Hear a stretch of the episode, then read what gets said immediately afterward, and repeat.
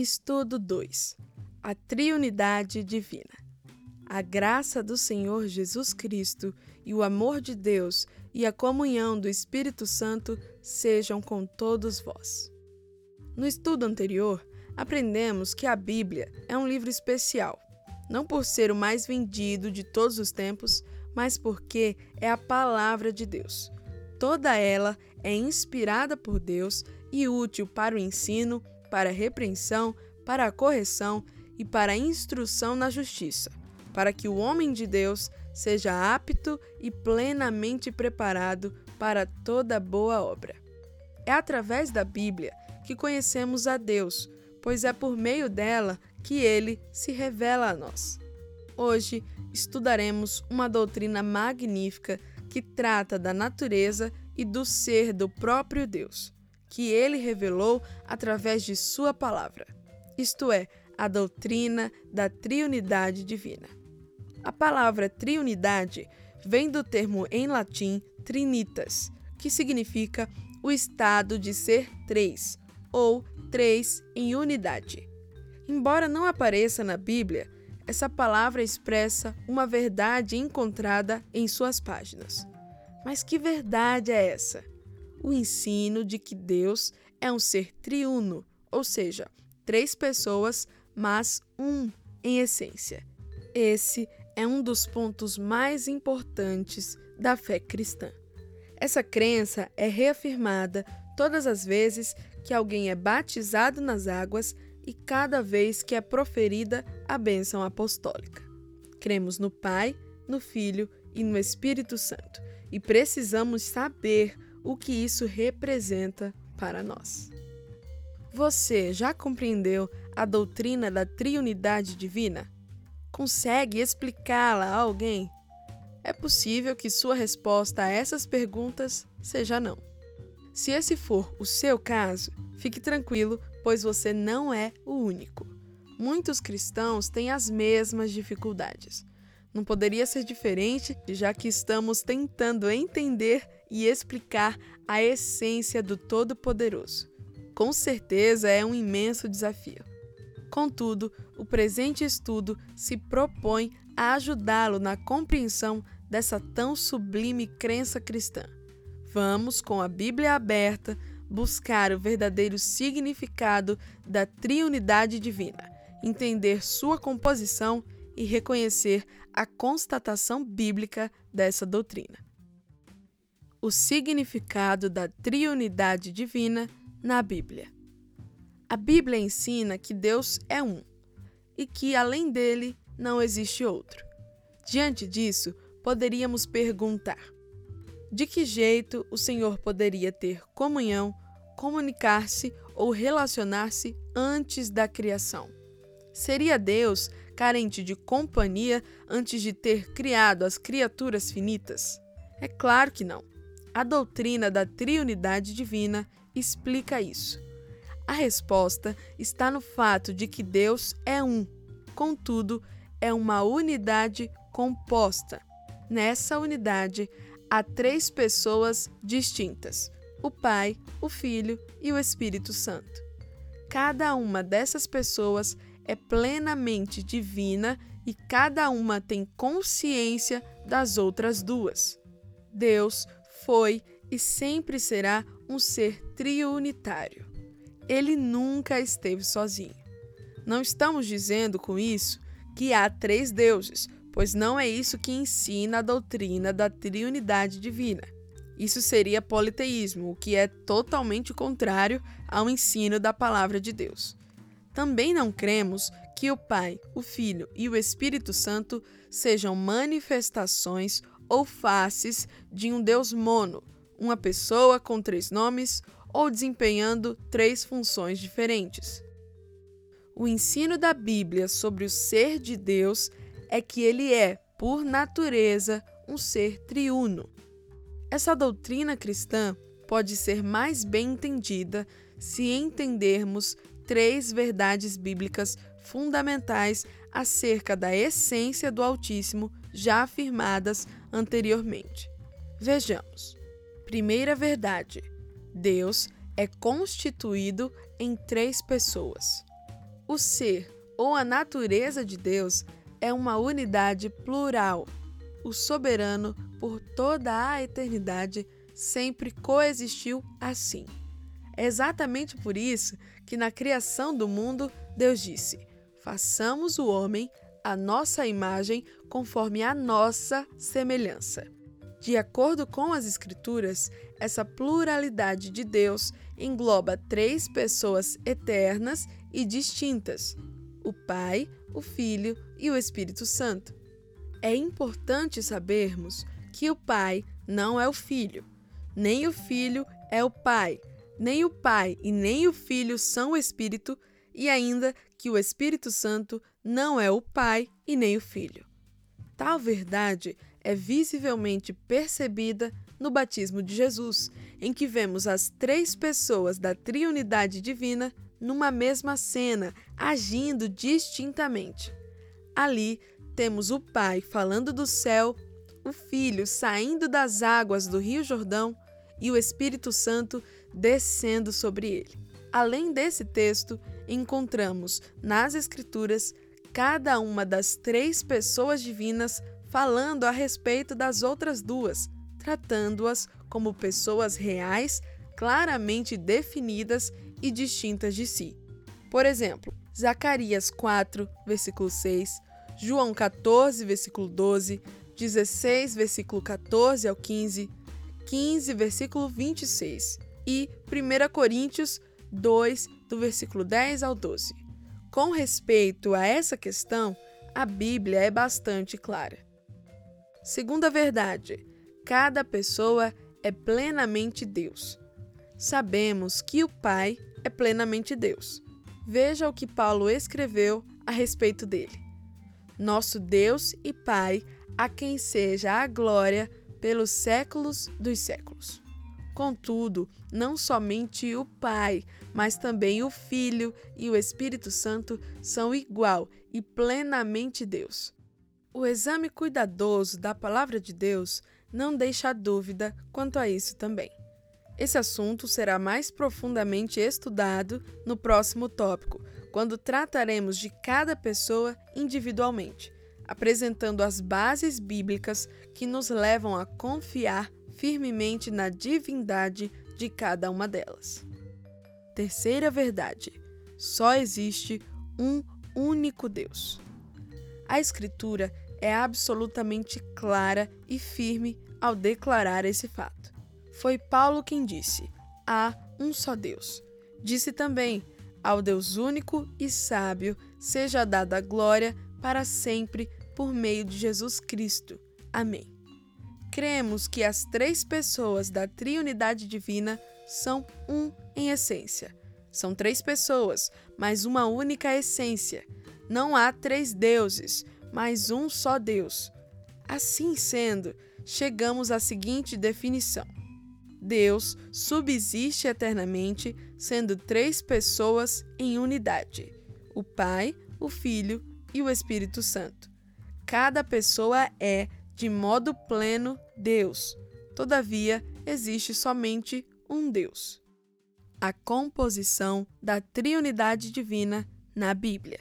Conforme já vimos, Deus é uma unidade composta. Agora pontuaremos cada uma das três pessoas divinas. Comecemos por observar a pessoa do Pai. Tanto no Antigo quanto no Novo Testamento, encontramos várias referências sobre a pessoa do Pai. Entre elas, destacamos Deuteronômio 32, versículo 6, 2 Samuel 7, versículo 14, Salmos 89, versículo 26, Isaías 63, versículo 16 e 64, versículo 8, Jeremias 3, versículo 4 e 19, Malaquias 1, versículo 6, Mateus 5, versículo 16, 6, versículo 9 e 26, versículo 53, Atos 1, versículo 4, Romanos 1, versículo 7, Gálatas 1, versículo 3 e Efésios 6, versículo 23. Não há dúvida quanto à sua divindade. Jesus disse: Nós não somos bastardos, temos um Pai que é Deus. Ora, se o Pai é divino, e de fato ele é, então podemos afirmar que é eterno, pois existe antes de todas as coisas. Não foi gerado nem criado, sempre existiu e sempre existirá. Sobre a eternidade do Pai, Isaías escreveu: Tu, ó Senhor, és nosso Pai, o teu nome é desde a eternidade. Sabemos também que Deus, o Pai, é onisciente e onipresente, é Criador e o soberano na criação. É santo e perfeito, é amoroso e é digno de adoração. Foi Jesus Cristo quem nos mostrou mais profundamente o Pai, revelando-nos que Ele é uma pessoa real com quem podemos nos relacionar. Passemos então a observar a pessoa do Filho. Crer na divindade de Jesus Cristo é imprescindível no que concerne à doutrina da Trinidade. Nós cremos que o Filho é plenamente Deus. Na Bíblia Sagrada, há diversos textos que asseveram abertamente esse ensino, e um forte exemplo é João 1, versículo 1, que diz: No princípio era aquele que é a palavra, ele estava com Deus e era Deus. Tomé também foi muito claro ao declarar a Jesus: Senhor meu e Deus meu. Já o apóstolo Paulo foi incisivo ao chamar Jesus de grande Deus e bendito Deus. Outra prova de que Jesus é Deus está no fato de lhe serem conferidos na Bíblia vários atributos pertencentes somente à divindade. Por exemplo, Deus, o Filho, é eterno.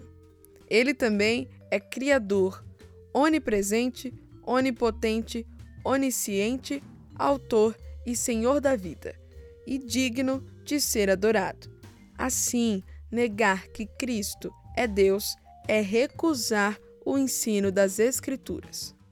Além da natureza divina, Jesus também assumiu a natureza humana, e o Verbo se fez carne e habitou entre nós, cheio de graça e de verdade. Deus se fez humano para identificar-se conosco com o propósito de nos salvar. Cremos que Jesus era plena e verdadeiramente Deus e plena e verdadeiramente homem. Passemos agora a tratar sobre a pessoa do Espírito Santo. Não se trata de uma força ou uma energia ativa que emana de Deus. O Espírito Santo é Deus. Além disso, ele é uma pessoa. Por ser uma pessoa, ele pensa, tem sentimentos, fala, age e se relaciona. Se fizermos um exame da palavra de Deus, perceberemos com nitidez as características próprias de pessoa que o Espírito Santo possui. Ele tem intelecto, vontade e emoção. Além disso, faz o que só um ser pessoal poderia fazer. Por exemplo, ensinar, guiar, falar, interceder, entristecer-se e convencer. Quanto à sua divindade, um dos textos bíblicos mais claros é Atos 5, versículo 3 ao 4. Nesse texto, Pedro usa a seguinte expressão ao repreender Ananias: mentisses ao Espírito Santo. Em seguida, completa: Não mentiste aos homens, mas a Deus. Outro texto que comprova a divindade do Espírito Santo é João 14, versículo 16 ao 17. Aqui, Jesus faz uma promessa. Eu pedirei ao Pai e ele lhes dará outro consolador para estar com vocês para sempre, o Espírito da Verdade. Note que Deus, o Filho, chama o Espírito Santo de outro consolador. E nesse texto, outro, que vem do grego alus, significa outro de mesmo tipo ou mesma espécie. Já o termo consolador, que vem do grego paracletos, significa convocado para estar ao lado de alguém e ajudá-lo. Esse texto mostra que, além de o Espírito Santo ser uma pessoa, ele é da mesma essência de Jesus Cristo, ou seja, também é Deus. Os seus atributos, descritos na Bíblia, comprovam isso, pois ele é igualmente eterno, criador, onisciente, onipotente, onipresente e soberano. A constatação da triunidade divina na Bíblia. Essa doutrina tão vital à fé cristã não é fruto da imaginação ou da razão humana, mas da revelação bíblica. Por isso mesmo, podemos constatá-la nas páginas das Escrituras Sagradas. É possível encontrar evidências da triunidade no Antigo Testamento? Claro que sim. Observe novamente o que Deus disse lá na criação: Façamos o homem a nossa imagem conforme a nossa semelhança. Por que aparece o verbo fazer no plural quando o Criador se refere a si mesmo? Embora haja outras explicações, o mais correto é aceitarmos que o plural desta frase é uma prova de que, desde o início, o eterno Deus era triuno, até porque a Bíblia afirma, sem rodeios, que tanto o Filho quanto o Espírito Santo estavam envolvidos na criação do mundo. Além deste, há ainda outros importantes textos no Antigo Testamento que apontam para a existência de Deus em três pessoas distintas que dialogam entre si. São estes: Gênesis 3, versículo 22, 11, versículo 7, Isaías 6, versículo 8 e Salmos 110, versículo 1. E desses textos, podemos destacar o Salmo 110, versículo 1, em que lemos: Disse o Senhor ao meu Senhor: Assenta-te à minha mão direita, até que ponha os teus inimigos por escabelo dos teus pés. Aqui, duas pessoas estão conversando. Quem? Alguém pode logo afirmar: Deus e Davi. Resposta errada. De acordo com o ensino de Jesus e de Pedro, o diálogo acontece entre duas pessoas divinas, o Pai e o Filho. Há evidências da triunidade até mesmo em Deuteronômio 6, versículo 4, em que lemos: Ouve Israel, o Senhor, nosso Deus, é o único Senhor. Aqui, a palavra hebraica traduzida por único é Echad e expressa a ideia de uma unidade composta. Prova disso é que esse termo foi primeiramente usado em Gênesis 1, versículo 5, para mostrar que duas partes do dia, tarde e manhã, formam um único dia. Também é o mesmo termo que aparece em Gênesis 2, versículo 24, para se referir à união de Adão e Eva. Por isso, encontramos base nesse texto de Deuteronômio para afirmar que, em Deus, há uma unidade composta. Por outro lado, no Novo Testamento, vemos revelada a triunidade divina de forma mais explícita.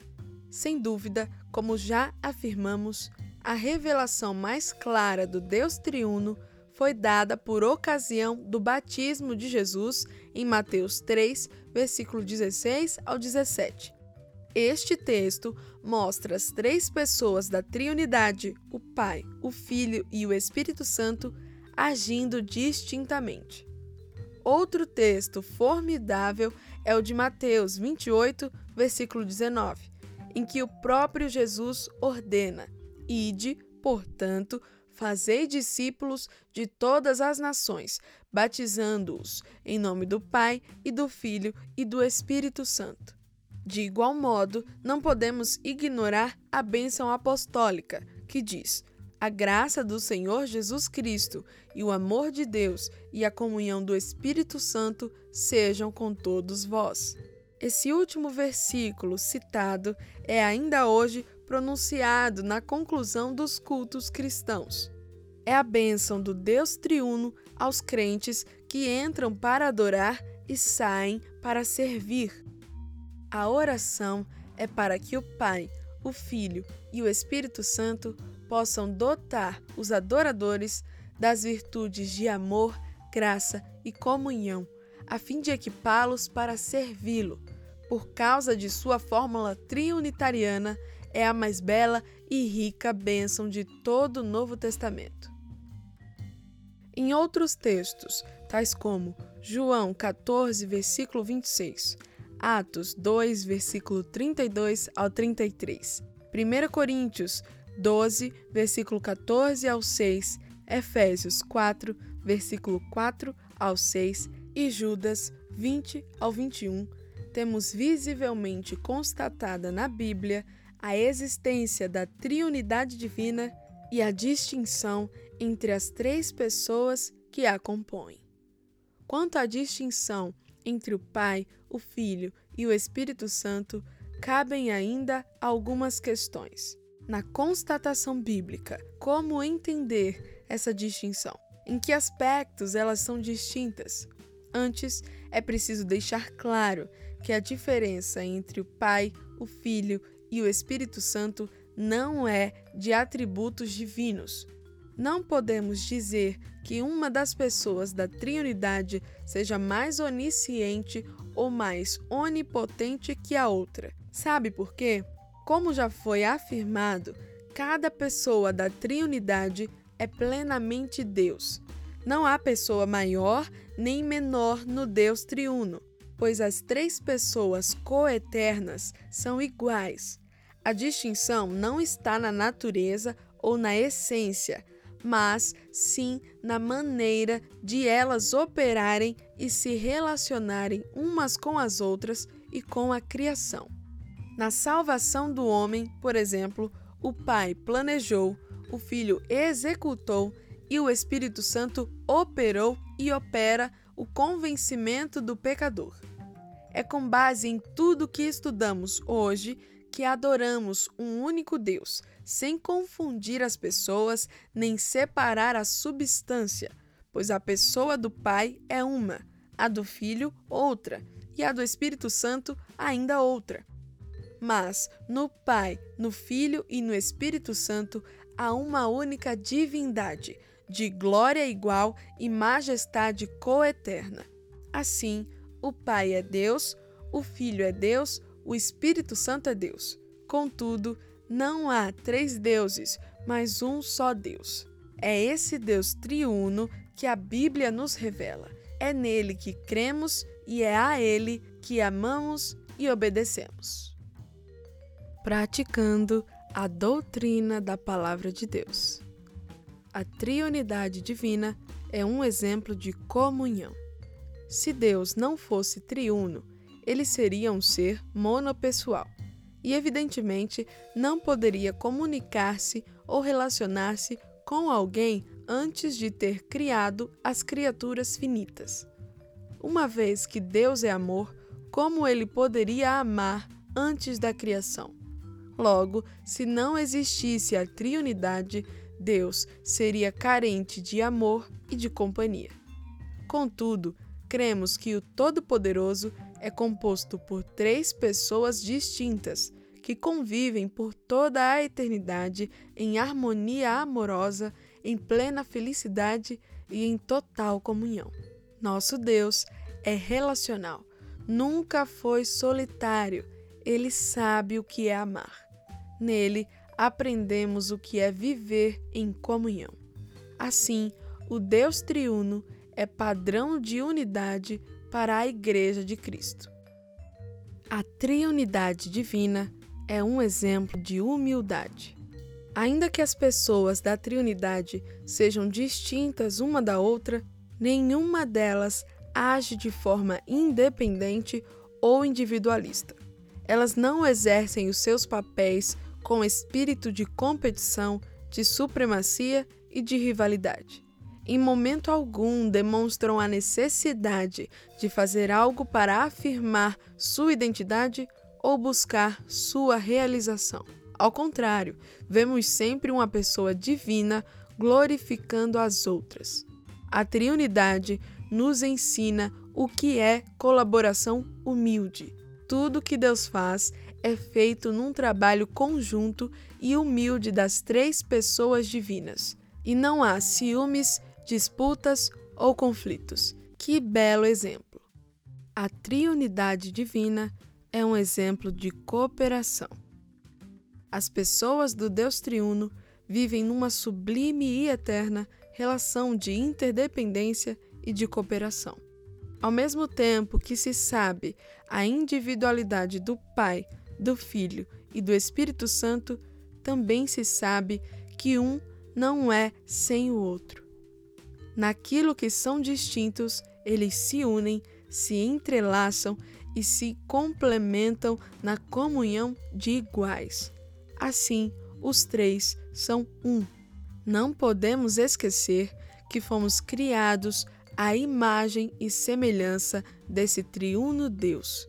Então, assim como na triunidade, cada pessoa tem o seu valor individual, mas uma pessoa só se completa na comunhão e na partilha com a outra, nós também só nos realizamos e nos completamos como pessoas e como seres humanos na comunhão fraternal e na mútua cooperação. Conclusão: a doutrina cristã da Triunidade Divina não está fundamentada em sentimentos, experiências ou especulações humanas, mas única e exclusivamente na Palavra de Deus. Podemos então dizer o seguinte: em primeiro lugar, há somente um Deus. Não há na Triunidade três deuses separados e autônomos. Deus é indivisível em sua natureza e em sua essência. Em segundo lugar, há três pessoas: o Pai, o Filho e o Espírito Santo. São três pessoas reais e distintas, e não uma única pessoa que se revela de modos diversos em épocas diferentes.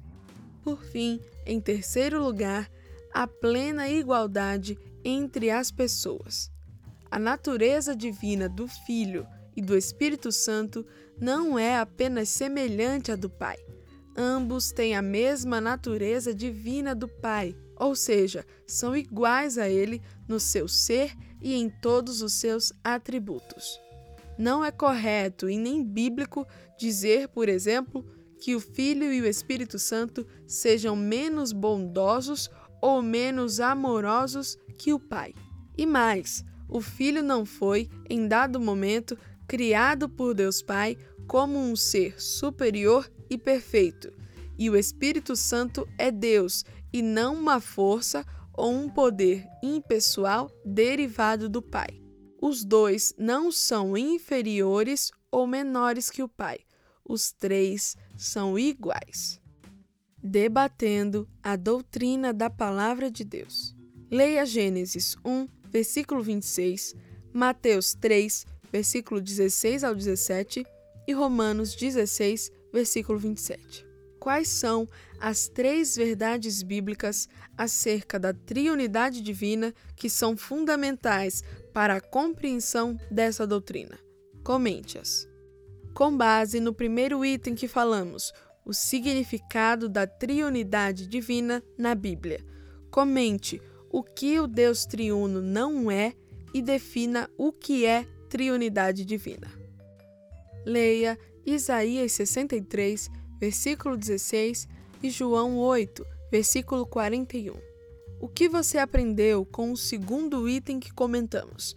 A composição da triunidade divina na Bíblia, acerca da pessoa do Pai.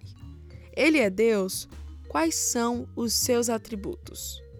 O que aprendemos com Jesus a respeito do Pai? Leia João 1, do versículo 1 ao 4 e 20, do versículo 27 ao 28. De que forma esses textos afirmam que Jesus é Deus? Quais são os seus atributos divinos? É correto afirmar que Jesus foi criado pelo Pai? O Filho é menor que o Pai? Leia Atos 5, do versículo 3 ao 4. e João 14, do versículo 16 ao 17. O Espírito Santo é uma pessoa ou uma força ativa? Como esses textos nos mostram que o Espírito Santo é realmente Deus? Cite os seus atributos divinos. É errado afirmar que o Espírito Santo é menor ou menos importante do que o Pai e o Filho? Leia Gênesis 1, versículo 2 e 26, Deuteronômio 6, versículo 4 e João 1, versículo 1. Há evidência da doutrina da triunidade no Antigo Testamento? Qual é a evidência encontrada em Deuteronômio 6, versículo 4? Porque em Gênesis 1, versículo 26, o verbo fazer aparece no plural.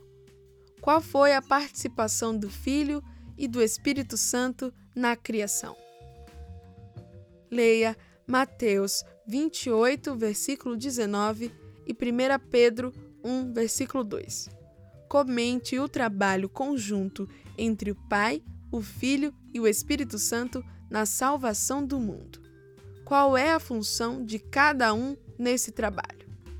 Leia Mateus 3, do versículo 16 ao 17 e 2 Coríntios 13, versículo 14. Como o Novo Testamento comprova a existência da triunidade de Deus. Em que aspecto as pessoas do Pai, do Filho e do Espírito Santo são diferentes? Seria uma diferença de atributos? As pessoas da Triunidade são diferentes desde quando? Vamos finalizar este estudo com um breve panorama dos atributos do Pai, do Filho e do Espírito Santo e as suas respectivas referências bíblicas para embasar ainda mais o nosso conhecimento. Referências bíblicas que atestam que o Pai é Deus. Salmos 89, versículo 26, João 8, versículo 41, João 20, versículo 17 e Efésios 4, versículo 6.